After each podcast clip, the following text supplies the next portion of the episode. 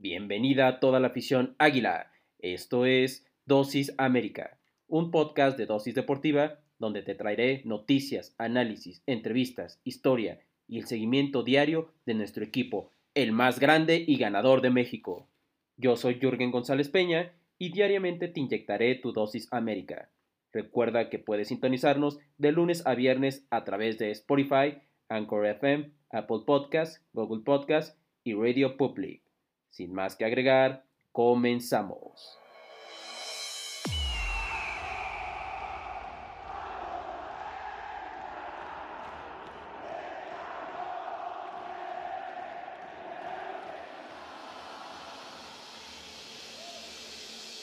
días, amables amigos y amigas. Ha llegado la hora, sí señor. El espacio aquí de nuestras águilas desde Dosis Deportiva, en un episodio más del equipo más grande y ganador de México, sin lugar a dudas. Y como ya lo saben, estaremos hoy en este episodio correspondiente al, a la previa al clásico capitalino. Estaré nuevamente bien acompañado por como ya sabemos cómo es este programa donde tenemos invitados, que saben, no, tenemos, no tenemos cualquier invitados. Hoy vengo nuevamente bien acompañado con nada más y nada menos con un invitado de lujo. Su nombre es Rodrigo Cantú, con quien hablaremos sobre nuestras águilas y sobre lo, el partido que tendremos al ratito precisamente en el Estadio Olímpico Universitario, en este episodio correspondiente a la previa. Hay que mencionar antes de darle la bienvenida a Rodrigo que él es periodista deportivo, labora precisamente en Intensamente Deportes, donde lo pueden ver en sus diversos programas como eh, Coliseo Deportivo, entre otros, hablando también tanto del fútbol mexicano como del fútbol internacional. Eh, también tiene su espacio en YouTube, donde lo pueden visitar y justamente lo mencionaremos también al final. Se llama Deportemas, ahí lo pueden buscar en su canal. Sin lugar a dudas, Rodrigo es una persona que sabe. Pero lo más importante, aparte de esto, lo más importante es que es americanista, sí, es americanista de alcurnia, como nosotros. Entonces, definitivamente tenemos a un invitado de lujo, estamos de manteles largos. Rodrigo, bienvenido a este que también es tu espacio, bienvenido, te damos la bienvenida a tu servidor Jürgen González Peña y también toda la afición, todos los, todas las águilas monumentales que nos están escuchando. Buenos días, Jürgen, buenos días a la audiencia. Primero que todo, muchas gracias a ti por invitarme, es un honor, en verdad que hayas pensado en mí para este espacio. Y pues aquí estaremos tratando de aportar algo, ya sea positivo o digamos de polémica con el América. Y sobre todo también muchas gracias a las personas que nos pueden estar escuchando y que nos comparten un poco de su tiempo aquí con nosotros al mismo tiempo. Concuerdo, concuerdo completamente. Y, fíjate, vámonos. Bueno, quiero, quería preguntarte antes de, antes de todo, eh, ¿cómo, ¿cómo miras Vamos, bueno, vamos a empezar desde lo general a lo específico. ¿Cómo, cómo miras esta jornada, este partido que nos trae el, no sé, eh, al menos en nombre, es uno, es podría ser el partido más atractivo, aunque no es lo que se juega. Eh, hay que ser sinceros, hay que ser objetivos, porque, eh, bueno, a lo mejor para Pumas sí, pero el América ya está prácticamente clasificado. Hay otros duelos donde por ejemplo tuvimos, eh, vamos a tener el Santos Puebla, donde sí hay mucho en juego y puede ser atractivo por eso. El Tigres contra el Guadalajara, a lo mejor por lo que se juegan ambos. Este partido realmente sí es atractivo porque es el clásico, pero por parte de Pumas puede ser que no tanto porque ya es un equipo que prácticamente tiene posibilidad, pero prácticamente está descalificado pues ya de esta fase, tristemente para los Pumas. Pero ¿cómo queremos saber tu afición, tu, tu afición, tu opinión eh, Rodrigo, de, con respecto a este partido, ¿cómo lo ves en general? Lo veo muy parecido a lo que dices tú, en el sentido de que, por ejemplo, América no pasa si le meten un millón de goles o él mete un millón de goles. El segundo lugar ya lo tiene él. Así que creo que le va a dar, eh, digamos, un, sí, una rotación a estos jugadores, pero sobre todo yo creo que va a poner a los que habían estado lesionados, porque para que tengan minutos de juego. Y cabe señalar que el América pues tiene un duro enfrentamiento entre semana contra el Portland Timbers. Entonces, tampoco creo que se quiera arriesgar mucho, digamos, en un partido que para él ni fu ni fa. Y como dices, Pumas necesita ganar sí o sí para poder calificar. Se ve complicado también porque Pumas en los últimos partidos, aunque ha mejorado medianamente un tanto, pero sí la temporada ha sido muy gris para los universitarios. Entonces yo lo veo como que van a empatar.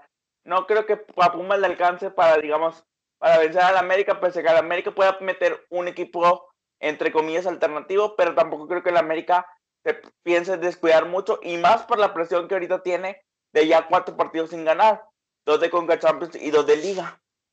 Concuerdo, fíjate, concuerdo con lo, con lo que mencionas, eh, y ya, ya iremos más adelante a lo que pueden ser las alineaciones, en donde las posibles alineaciones, eh, en cuanto a la América, en lo que respecta a la América, sí, va a ser, eh, muy probablemente va a ser un cuadro, no, a lo mejor, si no alterno, sí un cuadro distinto al habitual. De hecho, en estos últimos partidos, Solari le ha dado cierta prioridad a la Conca por razones obvias, pero ya lo, ya lo mencionaremos. Y quería preguntarte también, eh, justamente queremos saber tu opinión, Rodrigo, sobre este partido, el clásico capitalino. Muchas, se ha hablado muchas cosas sobre ahora esta este tema de los clásicos en, este siglo XXI, en este 2021, en esta década, donde, por ejemplo, ahí ya ponen, eh, se habla, por ejemplo, de, del clásico América-Guadalajara, que si se ha perdido, eh, se ha perdido, eh, se ha perdido esta pasión, se ha perdido ese atractivo, se habla de este clásico de la década, que yo desde mi punto como americanista, no me es clásico, aunque sí puede ser un partido diferente, por ejemplo, con respecto a los regiomontanos, que estoy hablando específicamente de Tigres, eh, que le llaman algunos el clásico de la década. Yo me atrevería a decir que es más por, por algunos medios y no y, y, medios regiomontanos podría, podríamos decir eh, que ha sido entre América y Tigres, que hasta, hasta cierto punto hay un hay razón, ah, nos hemos visto en finales, en, instancias, pues que, que genera precisamente esto. Pero bueno, regresando a este, que es el clásico capitalino, un clásico muy pasional, que déjame decirte que tuvimos el invitado al Gabo, que es, es otro americanista de Alcurnia, que, que para los que no lo conozcan, él es el, uno de, los, de las dos cabezas de la monumental, de la, de la hinchada de la barra del América. Y él nos decía que con Pumas es más, eh, la pasión o el atractivo es más desde el punto de vista de las aficiones, no tanto de lo que pueda suceder o sucede dentro del rectángulo verde. Eh, y lo cual se me hizo muy interesante, pero quería preguntarte a ti, que eres otro americanista y, que, y, otra, y, otra, y una persona que también sabe y, que nos interesa tu, eh, tu, opinión. ¿Crees que este partido, eh, Rodrigo, ha perdido atractivo o crees que es muy atractivo? ¿Crees que puede ser más pasional inclusive que el nacional? Eh, ¿cómo, ¿cómo, ves tú este partido ya en, en esos términos que hablábamos? Mira, yo lo veo de este modo como bien compartiste lo que dijo el, presidente de la Monumental, tiene razón. Lamentablemente, a veces se confunde pasional con violencia. Recordar que antes de la pandemia eh, fue el, último clásico que se tuvo con gente y hubo incidentes. Lamentablemente, a veces se confunde mucho lo pasional eh, con la violencia y eso pues sí es algo que, que no se puede permitir porque una cosa es que tú grites y cantes a favor de tu equipo y otra cosa es que tú vayas con predeterminación y lastimes a otra persona que simplemente está haciendo lo mismo que tú, disfrutando, entre comillas, de un deporte. Y creo que en la cancha, creo que en la cancha no se ha perdido tanto, pero sí se ha perdido, eh, ah, bueno, a comparación de Chivas, creo que se ha mantenido aún más la pasión. Y yo lo veo en el sentido, eh, Jorge, no sé qué, qué opinas tú, pero con esto de que hubo mucha cantera de Pumas en los últimos años, digamos que aunque no figuraron como las canteras anteriores, pero había estaba poblado de jóvenes y también de América por parte, por ejemplo, Sebastián Córdoba, entre otros. Creo que ellos desde niños, por la cercanía de, bueno, cercanía es una, es un, es relativo, porque en la Ciudad de México tú sabes que el tránsito y las distancias pues no son tan, tan cortas, pero esa cercanía de que pues cada quincena o cada mes te podías enfrentar con ellos en fuerzas básicas. Creo que por ese tipo de cosas, creo que aún así este clásico es más pasional y más importante, digamos, en la época reciente para el América y para Pumas. Bueno, para Pumas ni qué decir, pero sí creo que el clásico del Nacional, lamentablemente, por la etapa que vivió Chivas en la última etapa y por la etapa previa, si recuerdas lo de Michelle Bauer, era impresentable en América, pues se perdía esa, de ese tipo de, de situaciones pasionales. Entonces creo que por ese lado, eh, de los tres clásicos que tiene América, creo que Pumas se coloca en un sólido segundo lugar. Fíjate, eh, concuerdo, concuerdo eh, con lo que dices. Y justamente Gabo también decía lo mismo, ah, porque mencionabas el clásico nacional. Lo metías a la mesa y, fíjate, eh, porque también le pregunté, porque también se habla de eso, ¿no? Ya mencionamos del clásico nacional. Y decía él algo, ¿eh? Lo cito textual.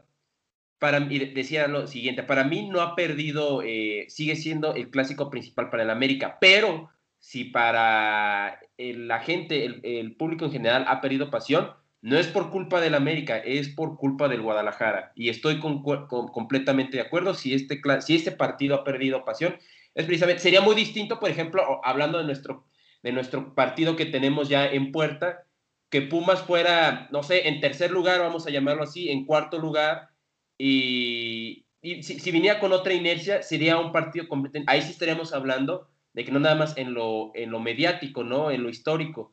Eh, no, claro, claro, adelante. Tú imagínate que ahorita Pumas estuviera en tercer lugar, como lo dices, a dos puntos de la América. ¿Qué partido tan bueno estuviera en la noche, sí o no? Y América tendría que poner toda la carne en el asador. Sí, sí, concuerdo, concuerdo.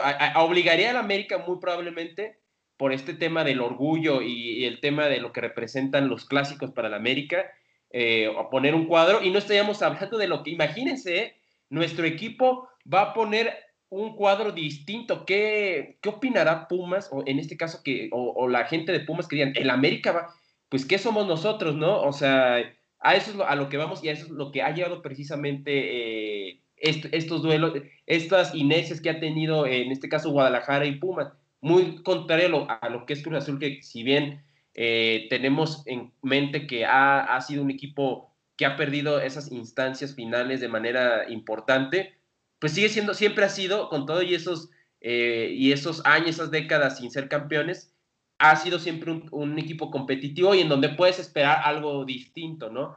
Pero en fin, eh, ojalá y precisamente estos, estos equipos, nuestros adversarios, mejoren para que la pasión y, el, y sobre todo lo atractivo, mejor dicho, eh, pues logre regresar y no vaya cayendo, ¿no?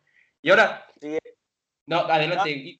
no, simplemente para cerrar, así es, lamentablemente es muy difícil cuando un equipo muy superior, o sea, independientemente si es un clásico o no, pero más si es un clásico, resaltan esas características que es muy difícil mantener la llama encendida, digamos. Gracias a Dios, Pumas ahorita con la victoria puede calificar, pero imagínate qué terrorífico hubiera sido que ni con la victoria Pumas pudiera calificar. Sería un partido tristísimo, o sea, en ese sentido de que, pues, ¿qué te juega? Simplemente el medianamente orgullo, pero yo creo que a los de Pumas ya no le alcanza simplemente con intentar ganar el América, sino pues ellos ya probaron las casi las miles del éxito el semestre pasado, o sea, yo creo que ya Pumas ya se enfoca un poco más en intentar mínimo replicar algo del torneo pasado. Sí, concuerdo, concuerdo completamente. Y justamente antes de seguir al siguiente tema, eh, vamos a ver cómo, cómo fueron nuestras divisiones inferiores en este, que ya, ya jugaron al, al, día de hoy, ya jugaron su, ya tuvieron su partido. En la sub-17, como lo hemos comentado eh, eh, en otros episodios, Rodrigo, vamos, se tiene que hacer una reestructuración, un cambio totalmente porque se es último lugar. Este fue el último partido y se perdió 8-2 contra el equipo de los Pumas. Eh, esto precisamente, hablábamos de la sub, decimos sub-17, hablamos de la rivalidad que desde niños estos jugadores la van, la van, digamos, la van amamantando, van mamando esta rivalidad prácticamente donde no perder eh, contra el equipo de Pumas por el tema que ya decías. Fíjate, yo que soy chilango, Rodrigo, te puedo decir que sí, sabemos que el, tema del el, adversario es a lo mejor nacional es Guadalajara, pero cuando creces en las calles, en Ciudad de México, te, lo primero que te viene a la mente es Pumas y, el mismo Cruz Azul por esa relativa cercanía que tienes y con, con esos equipos, con su afición, etcétera, y dices, estos dos son los primeros que no debo perder. Y bueno, aquí precisamente, eh, insisto, se debe hacer un cambio totalmente en esta división de la sub-17 que se fue último lugar y se despiden, eh, se despiden perdiendo lamentablemente contra Pumas 8-2, cosa muy contraria, cosa muy contraria a, la sub a la sub-20, en donde eh, vamos en tercer lugar precisamente, vamos mucho, muchísimo mejor, digamos, la inercia es muy distinta en la sub-20 y aquí se gana el partido, eh, allá en las instalaciones del Pedregal 1 por 0 ante el equipo de los Pumas. Es un totalmente ahí una totalmente muy distinto el panorama tanto para los chavos de la sub 17 como para los de la sub 20. Eh, pero bueno, pasando precisamente a lo que hablabas de las mieles, eh, de las mieles que ya probó, que estuvo cerca de probar precisamente el equipo de Pumas, que es el actual subcampeón. ¿Cómo has visto hoy en día la dirección técnica de nuestro adversario con Andrés Ligini? Que dicho sea de paso, en los últimos cuatro partidos, si mal no recuerdo, no ha perdido, ¿no? Ha ganado por ahí dos, eh, ha, empatado, ha empatado otros dos. De los cinco ha empatado tres y ha ganado dos. Eh, ¿Cómo ves este, pues este, esta gestión, de, esta segunda gestión de, de Andrés Ligini y Rodrigo? Así es, como dices en los últimos partidos, como te mencionaba, ha mejorado un poco, pero creo que en esta, bueno, no segunda parte, pero sí en este segundo torneo de Andrés Lini, creo que se tardó en adaptar, digamos, su estilo de juego. ¿A qué me refiero? Con Carlos González, que ya no está, eh, Pumas proponía muchos balones aéreos, pues sabía que tenía dos monstruos arriba, como era Dinero y Carlos González. Y ellos, más que bien, eran killer que resolucionaban en muchas ocasiones los partidos, aunque eran malos en ocasiones, pero eh, hacían goles. Y como decía Andrés Iniesta, perdón, como decía el mismo Mozo hace, hace par de meses, hace dos meses, cuando Pumas empezó en esta crisis que parecía que en esta última jornada ni siquiera iba a pelear nada. Él decía que ellos tenían que admitir que no fue suerte el torneo pasado, porque ya ves que muchos medios intentaron decir que era suerte lo de Pumas y todo eso. Él dijo que no era suerte, pero que sí tenía que admitir que el torneo pasado a veces pegaban con el cachete y metían gol, decía, era estar en vena, o sea, estar en el momento indicado a la hora indicada y estar en gracia. Yo creo que aquí el Ilini se tardó en reformar este estilo porque en los últimos cinco partidos ha intentado jugar un poco más al ras de campo y hacer un pressing alto que le ha funcionado, digamos, con la velocidad de estos jóvenes y que creo que le ha funcionado en ese sentido tratando de presionar y te digo, poniendo la pelota en el césped y no tanto aéreo, porque realmente si no es dinero, pues poquito más tiene Pumas en juego aéreo. Montejano había iniciado muy bien, de hecho en el primer partido que jugaron eh, anotó gol y, y Faramay y media, pero lamentablemente el muchacho no pudo mantener ese nivel. Entonces, sí creo que eh, Pumas tardó un poquito de tiempo en reestructurar su estilo de juego para este torneo. Concuerdo, ¿eh? y me quedo con esas palabras, con todo eso que mencionas, totalmente estoy eh, de acuerdo. Y fíjate, vamos, vamos a ir con un poquito brevemente con lo que ha sido esta, esta trayectoria de cómo viene nuestro adversario siguiente, que es el equipo universitario. Vamos a ver que eh, precisamente debutan en la liga con un empate ahí a cero. Posteriormente en la jornada 2 eh, ganan, le ganan al equipo a los cañoneros, a este, al, como le llamarían muchos, al Monarcas, al Monarcas Morado.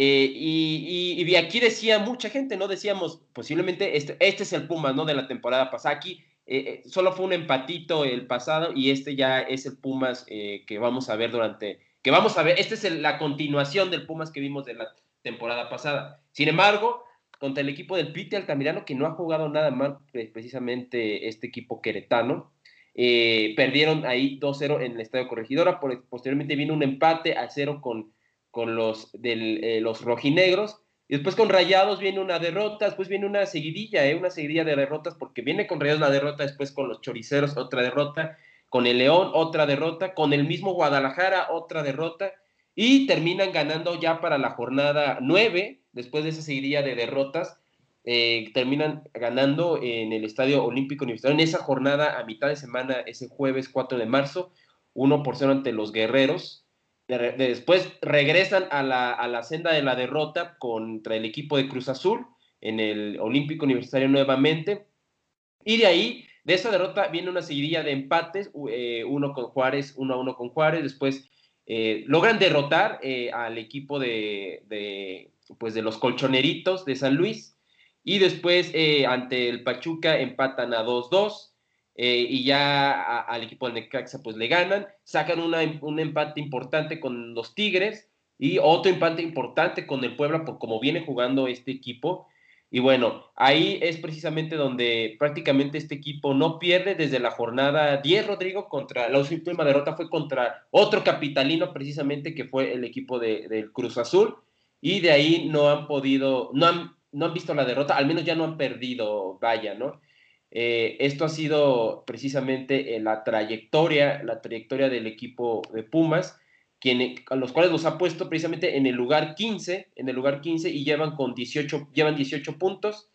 Eh, hasta el día de hoy, hasta el día de hoy, eh, aspirarían a unos 22 puntos y esperarían a que el equipo de Querétaro, eh, en este caso, no, no, no, gane su partido, que no ganó, en este caso no ganó. Exacto, y ya no puede sumar, por eso te decía que con una victoria Pumas estaría dentro, la verdad, por la diferencia de goles.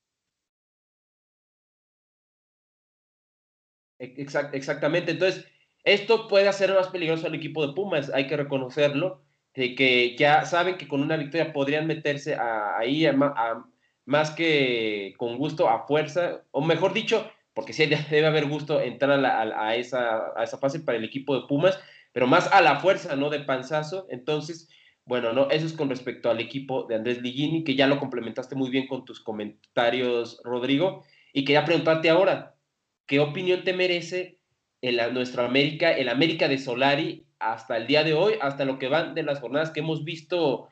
Eh, pues mira, si, si, nos, si nos basamos en las dos últimas jornadas, bueno, en general hay cosas que sí puedes, eh, sí puedes cuestionar de lo que ha sido Solari. En general ha sido, ha sido un trabajo muy bueno. Es el, es, es el estilo de juego, la manera de jugar que nos gustaría ver a la afición, al, al gran, al, al, pues al gran ancho de la afición americanista. Muy probablemente no, pero eh, quisiera yo saber cuál es tu opinión con respecto a lo que porque creo que es muy injusto a lo mejor eh, calificar a Solari contando estos últimos partidos en donde no han sido resultados esperados. Tampoco ha sido como que pésimo, pero no han sido resultados esperados. Eh, ¿Cuál es tu opinión con respecto, a, con respecto a lo que va de la gestión de Solari, incluyendo estos dos últimos juegos? Mira, mi opinión es, primero que todo, quien esperaba Solari que espectacular, pues lamentablemente no es así. Aparte, te comparto, Jürgen, aparte del América, yo soy de hueso colorado del Real Madrid, entonces, pues en la época Solari realmente el Real Madrid, a mi entender, no jugaba como el Real Madrid tendría que haber jugado. Eso es tendría porque yo creo que esos conceptos nos han traído de niño, que el América tiene y el Real Madrid tienen que golear, ganar y gustar. Creo que muchas veces creemos en eso. Y probablemente así debería ser por la historia, por el estilo, por lo que tú quieras. Pero lamentablemente en este fútbol ya tan físico y tan a veces tan circunstancial, yo creo que con no que sea conformista, pero yo creo que con que el equipo pueda desplegar un buen juego, entre comillas, sería para mí ganar. Claro que si juegas mejor, estás más cerca de ganar. Eso que ni que, si juegas bien, estás mucho más cerca de ganar que si juegas mal. Pero bueno, volviendo al tema, yo creo que, esperaba un poco a Solari espectacular. Creo que no había visto cómo se había comportado el Real Madrid, que era efectivo, no espectacular. Lo que consiguió con el América en ese torneo hasta yo creo que el partido contra Cruz Azul. En estos últimos dos partidos de liga, bueno, más bien en este último partido de liga y las de Conca Champions, créeme que no me ha preocupado tanto, por ejemplo, lo de Toluca. Lo de Toluca a mí no me preocupó tanto, me preocupó un poco más lo que hicieron con Portland Timbers, en el sentido de que pues, Portland no mostró un equipo ni siquiera propositivo y realmente el América no se pudo haber justificado en ese momento de que el árbitro y que no sé qué. Contra el Olimpia no te puedo decir mucho, porque sí, los, los jugadores hondureños sí llegaron como jugadores de Mortal Kombat a intentar amedrentar a América. Ahí sí no te puedo decir mucho, porque ahí sí fue un poco más claro que lo que digo Olimpia.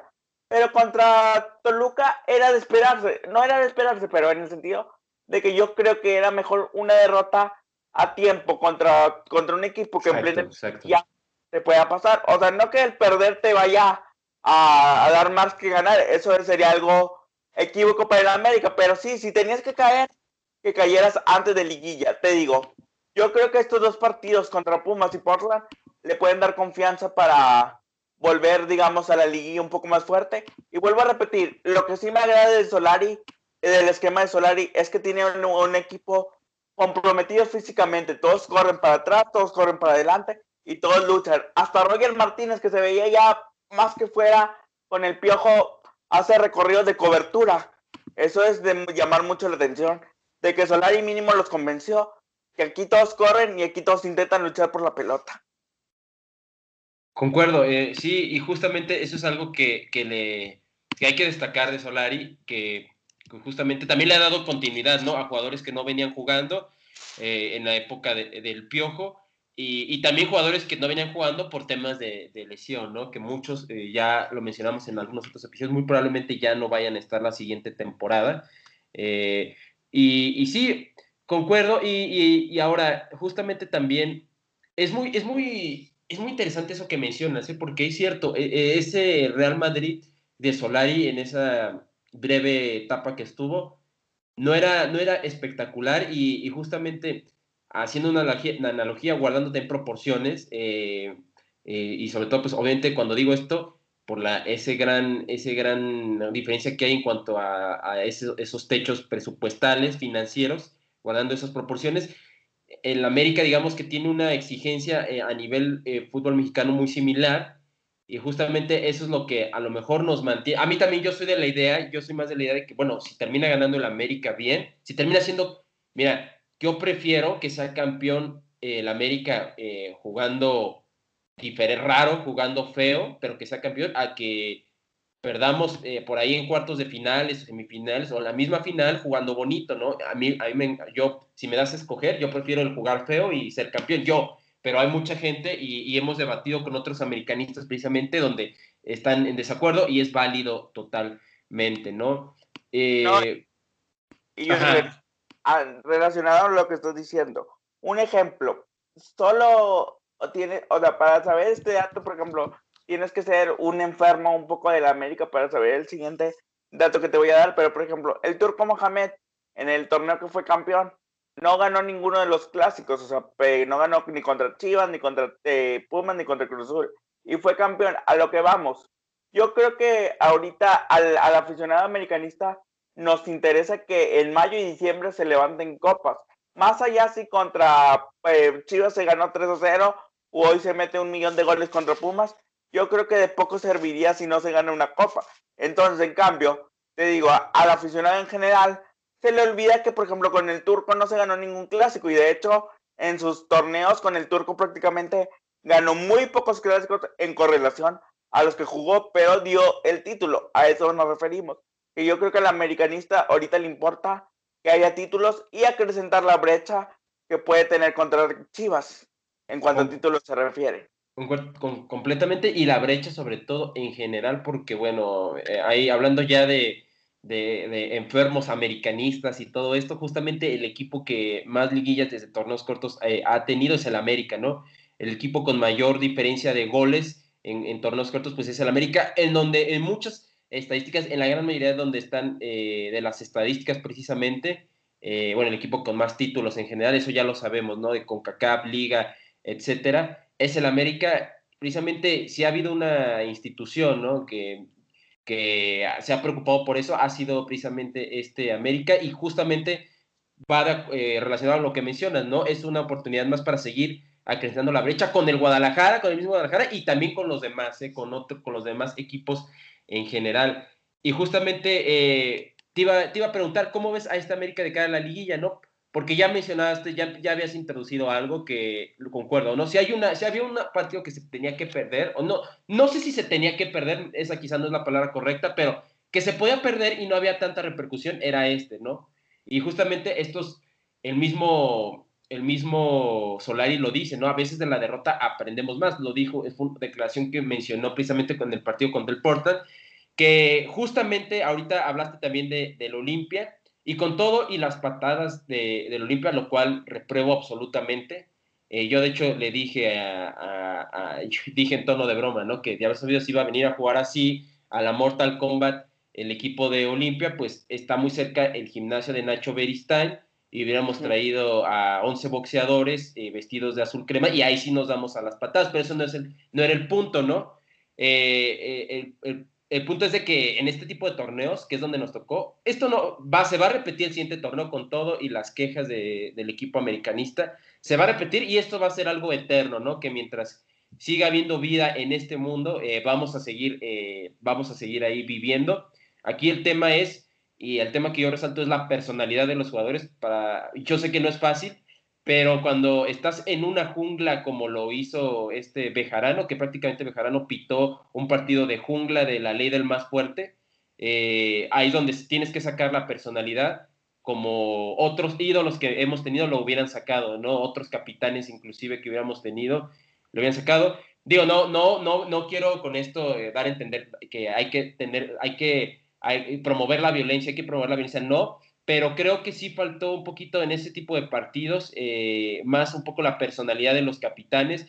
Ochoa sí la mostró, quizá fue de los pocos que sí eh, llegó a mostrar esa, e, esa personalidad, donde cuando digo esa personalidad es viéndote, por ejemplo, con el árbitro, ¿no? O sea, entre todos reclamar, o con los mismos jugadores del Olimpia, ¿no? O sea, decirles, ¿no? O, o sí, ¿por qué no? Metiendo eh, eh, fuerte el pie también. No estoy diciendo que patadas, pero sí también metiendo el pie, dando a entender que patadas no te van a amedrentar, ¿no? Pero bueno, ese es otro, otro tema. Eh, a lo que voy es que el América se va a tener que enfrentar con esto y justamente en las declaraciones que dijo esta semana, esta semana Bruno Valdés, me gustaron, ¿eh? Porque dijo precisamente que hay que dejar ya los pretextos, esto enfocándose al arbitraje, ¿no?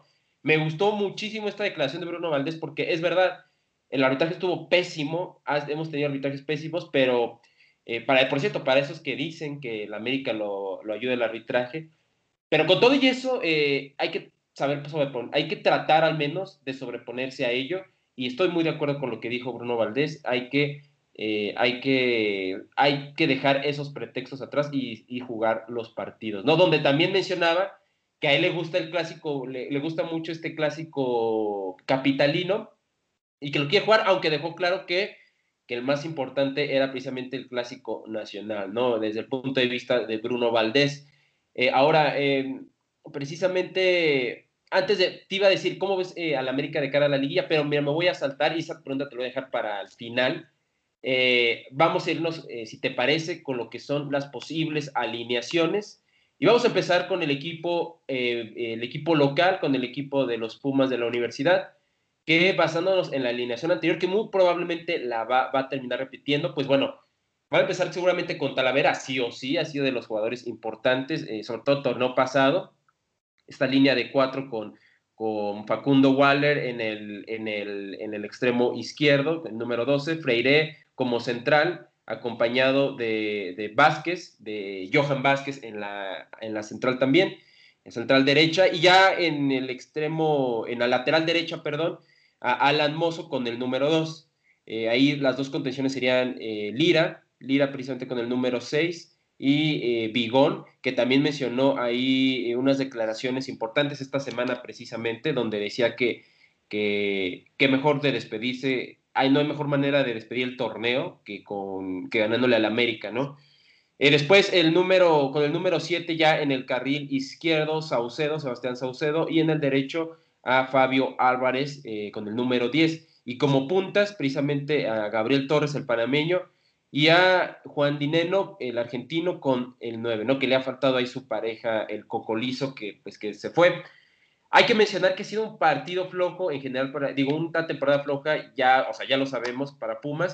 Con todo y eso, su goleador es Juan Dineno, con nada más y nada menos con cuatro goles. Es el goleador de ese partido y es con, digamos que puede ser el, el, uno de los jugadores ahí peligrosos a checar con lupa para el equipo de Solari. Y justamente es el que tiene más asistencias por parte de, del equipo eh, de Pumas. Después vámonos rápidamente con lo que podría ser la, alineación posible del América, Rodrigo. Ya me dirás tú qué, qué, modificaciones podrías ver aquí. Pero bueno, Guillermo Ochoa seguramente va a estar, eh, va a estar ahí eh, en la portería. los dos centrales serían Sebastián Cáceres y Bruno Valdés. Hay que acordarnos que Emma Aguilera eh, tuvo ahí esa molestia física, por lo cual no va a poder jugar. Eh, desde el partido contra Toluca, de hecho, hace ocho días. Luis Puentes en la lateral izquierda, ya un titularazo aquí eh, en el equipo de Solari. Y Brian Colula, en vez de, pues, de Jorge Sánchez, sería uno de los jugadores que estuviera ocupando el lugar en esta lateral derecha. Después las dos, eh, las dos contenciones serían Richard Sánchez y Santiago Naveda, ¿no? con cosa, caso contrario, ¿no? A lo que ha venido jugando, que ha sido con Richard Sánchez y, Aquino. Nicolás Benedetti eh, como en el extremo izquierdo y en el derecho a Leo Suárez, que no hizo mucho precisamente contra el equipo del Portland, eh, digo, contra Toluca, y a Federico Viñas y eh, más retrasado adelante y a Roger Martínez ya como punta.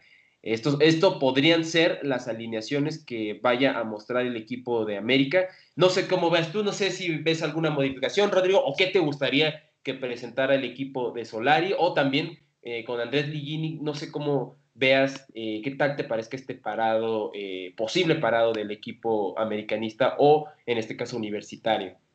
Bueno, si quieres empecemos por orden, por el primero que diste, que es Pumas. Yo creo que sí, Lilini se tiene que jugar con sus dos puntas a fuerza que sería Torres y Dineno. O sea, ahorita no se puede guardar nada. Y si tú, y si Turbe también, si, tu, si estuviera también eh, listo para 90, también lo metería yo, porque ahorita realmente no te puedes, eh, no puedes dejar nada de la especulación por parte de Pumas. O sea, es lo que siento que si yo fuera director técnico sería un poco atrabancado en momentos como estos, porque es lo que yo siempre digo.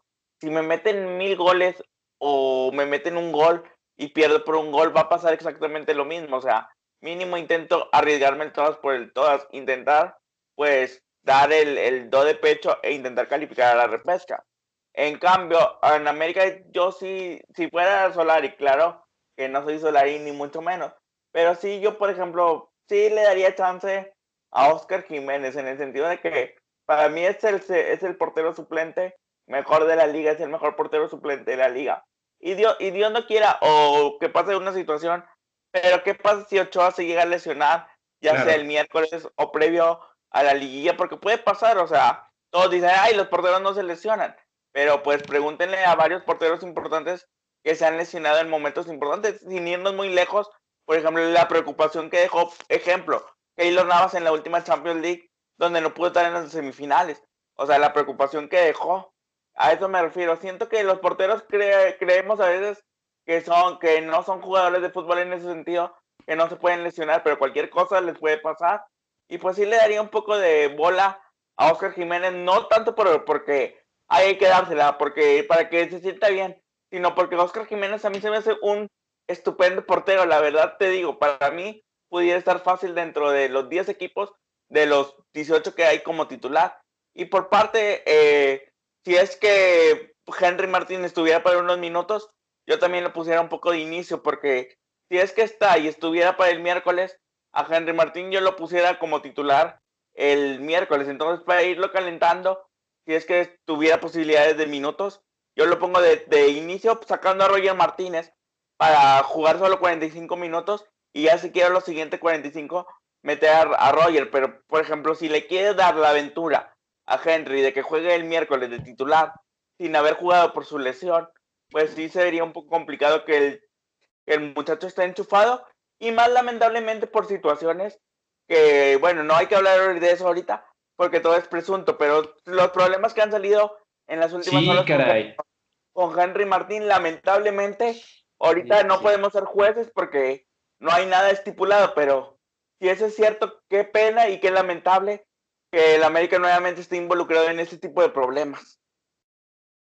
Sí, sí, sí, concuerdo. Justamente eh, acabas de mencionar algo interesante esa No, obviamente no vamos a no vamos a hacer mucho énfasis en ella eh, en este episodio, pero concuerdo, ¿eh? Concuerdo que sí hay que tener ahí eh, hecha la lupa precisamente con Henry Martin, que no sabemos si es cierto o, no, si es, independientemente si sea cierto o no, ojalá haya, que haya justicia, pero Sí, lamentable, lamentable esto que, mencionabas con lo que, en lo que respecta a Henry Martin, que salió hace muy poquito precisamente, que como he dicho, ¿no? Eh, ya lo, ya le, le, daremos más énfasis en, algún, en otros episodios.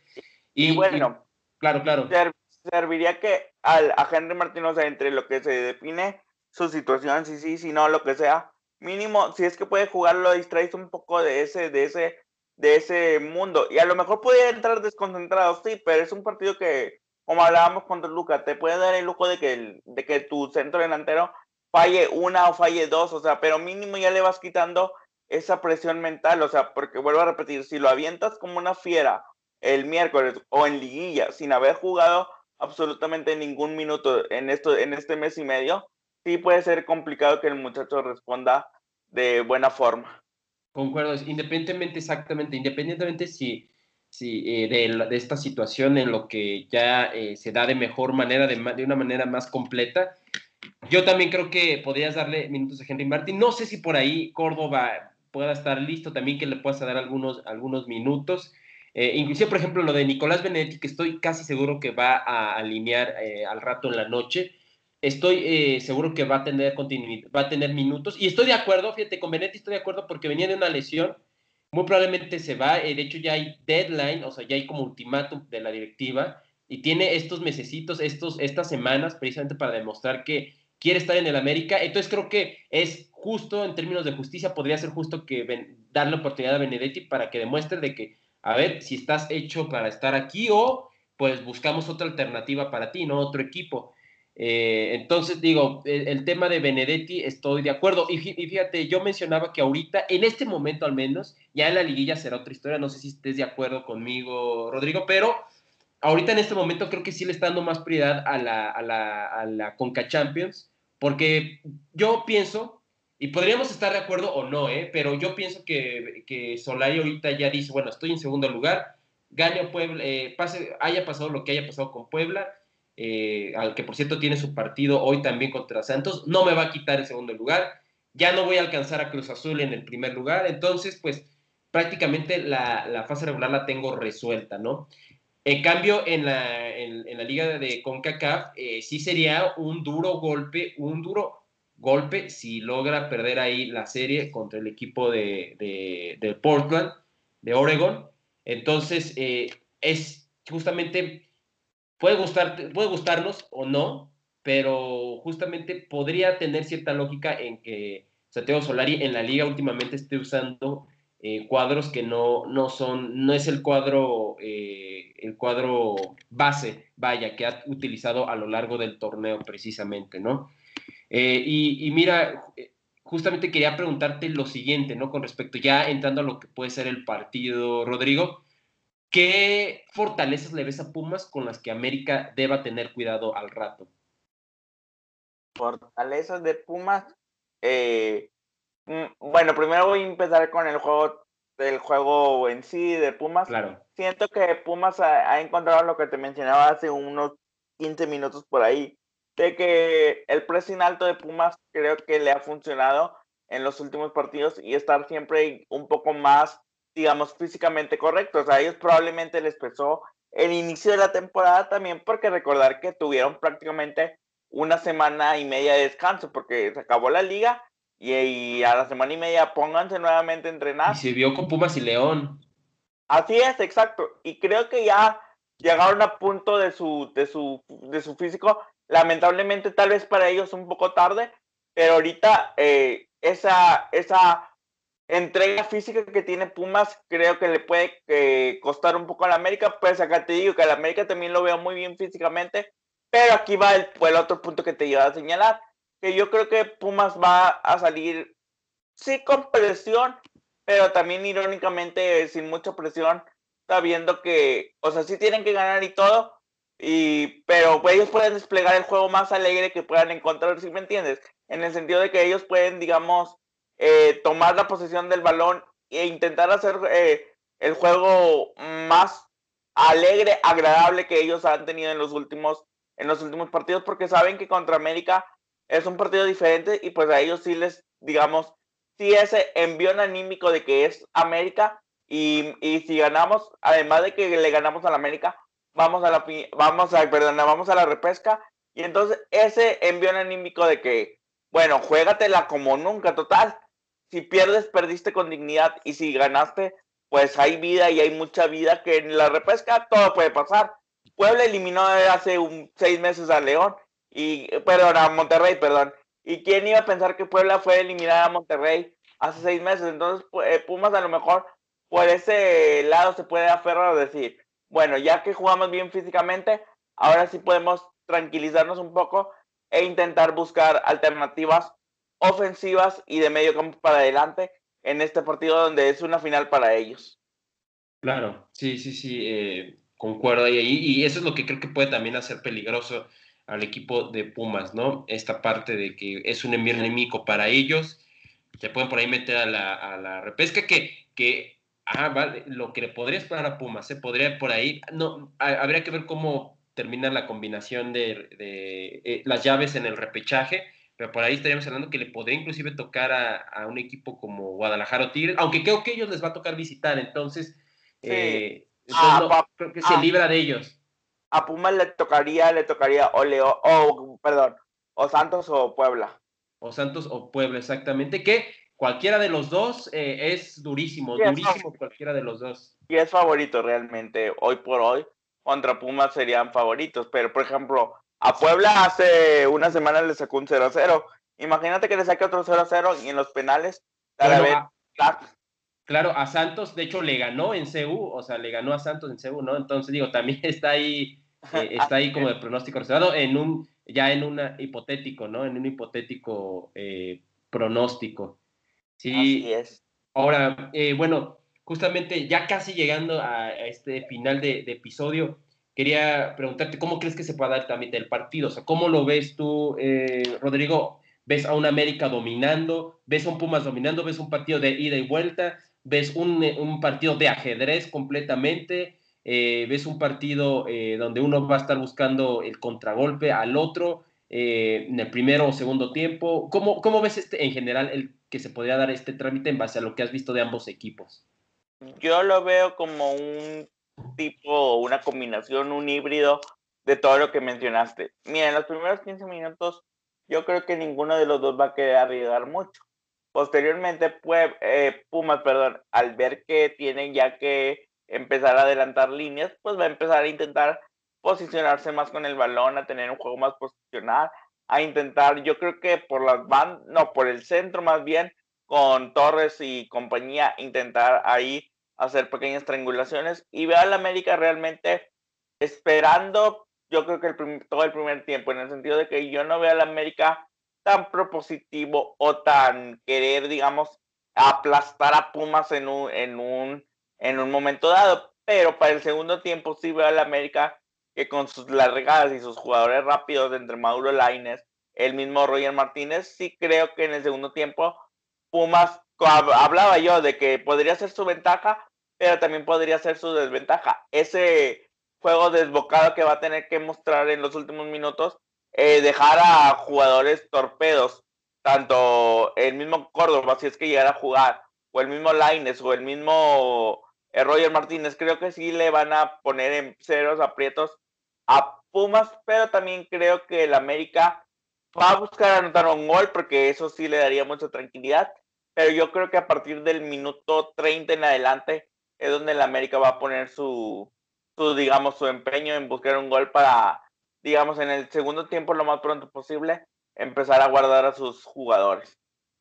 Concuerdo. Pues sí, es muy interesante lo que mencionas y me quedo con eso, ¿no? No creo que vayamos a ver un América muy volcado y la verdad es que tampoco hemos visto una América que, que, ahogue a los rivales, ¿no? Esa es una verdad, o que, o que los avasalle en, en el arco del adversario, definitivamente.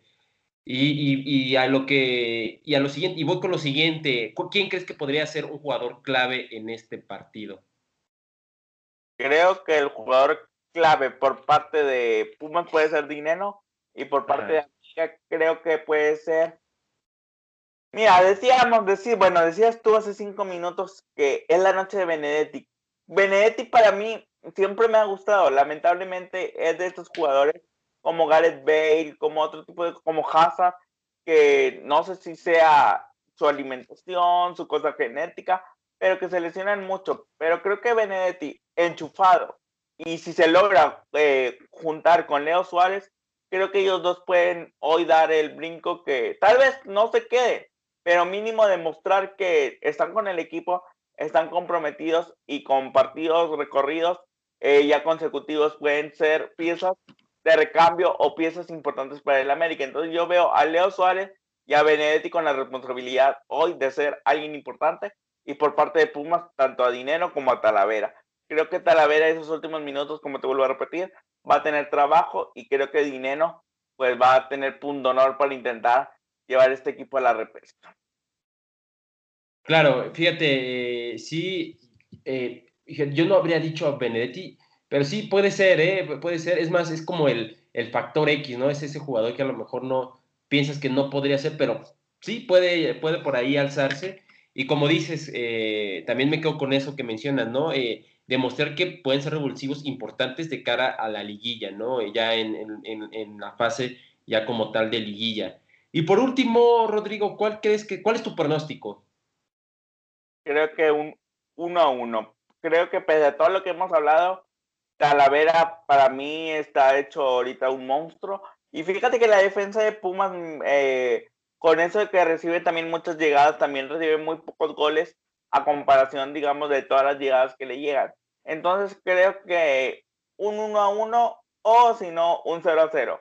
Pero no veo ni muchos goles ni que Pumas pueda sacar la victoria, como te lo mencionaba en un principio, porque si hablamos, si tú recuerdas el último clásico pre-pandemia, que Pumas ya se sentía prácticamente ganador y, le, y llegó Leo Suárez, cuando Pumas también estaba en un gran momento, llegó Leo Suárez y metió un muy bonito gol de falta. Creo que algo así puede pasar en estos momentos, tanto para, o sea, el que empieza a ganar, creo que también se puede relajar un poco, eh, en el sentido de que Pumas puede empezar ganando, pero creo que si el América se ve abajo, creo que sí va a meter un poco más de presión. Y viceversa, si el América empieza ganando, creo que sí se va a relajar un poquito y ahí puede aprovechar Pumas con su necesidad de meter goles y creo que un 1 a 1 sería el resultado que yo pusiera. Sí, yo también había dicho 1 1 1, no creo que vaya a haber muchos goles, no creo que ganen nuestras Águilas por este tema, por cómo han estado jugando, o sea, más bien, no, como, no es que cómo estén jugando, sino por la postura que ha mostrado Solari, que es lo que mencionaba hace unos minutos, ¿no? Donde, bueno, ahorita vamos a relajarnos con la liga, eh, vamos a meterle a la, a la Conca Champions, ya después en liguilla, yo creo que ahí sí ya Solari va a, otra vez a aventar la carne al asador como lo, lo había estado haciendo. Entonces yo también creo que es 1-1. Y Pumas, hay que reconocer, viene, no sé si es en un buen gran momento, pero al menos no viene de perder, está teniendo, ya lleva buenos partidos sin perder está medio reencontrándose. Sin embargo, no creo que le alcance para ganar tampoco, por lo que creo que el empate eh, definitivamente eh, va, a terminar siendo el resultado que va a imperar en este, en esta, pues en este partido. Rodrigo, muchísimas gracias por acompañarnos, por esta gran plática eh, nutritiva de fútbol y en este caso, obviamente, de nuestras águilas en este partido previo al que vamos a tener. Nuevamente, muchísimas gracias por por venir aquí a, este espacio que también es tuyo.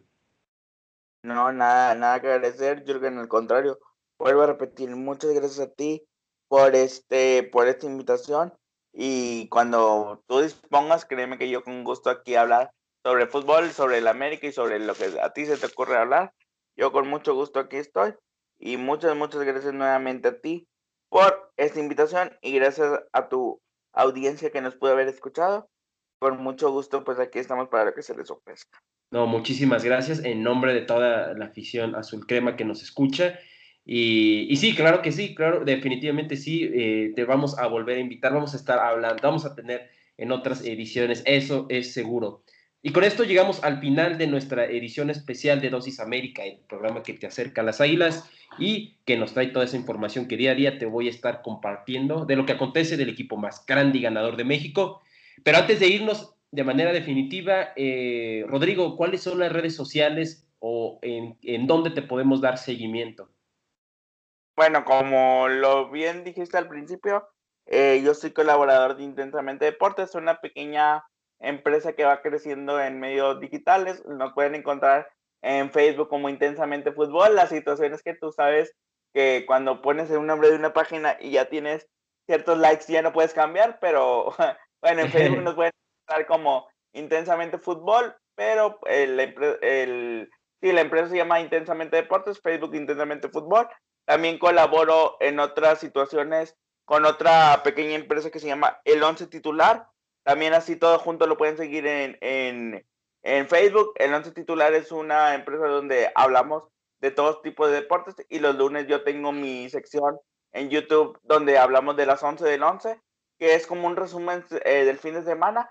Y me pueden seguir en mi propio canal de YouTube, que se llama Deportemas, donde ahí prácticamente hablo de cualquier deporte, desde el fútbol, fútbol americano, béisbol, eh, automovilismo, golf, etcétera. Perfecto, pues ahí lo tenemos, ahí está la, eh, ahí tienen las redes sociales de, Rodrigo para que le puedan dar seguimiento precisamente y recuerda también que nuestra red social, la red social de nuestro programa eh, Dosis América es dosis.américa en Instagram, dosis.américa, ahí nos pueden seguir, nos pueden comentar. eh, de lo que gusten con toda confianza. Y a mí me puedes encontrar como Y Sport 51 o Y Sport 51 en Instagram. Y, eh, y, en Twitter como Y Sport o Y Sport. También ahí hablamos de otros deportes, eh, de otros deportes con otro enfoque. Y ahí también me pueden seguir, me pueden comentar y podemos charlar con todo gusto. a, nombre de Rodrigo Cantú y su servidor Jürgen González Peña, nos despedimos y nos vemos el lunes 3 de mayo para hablar precisamente de lo que fue de este partido, de este que es el clásico capitalino. Que tengas un día grande y monumental como lo es nuestro equipo. Adiós.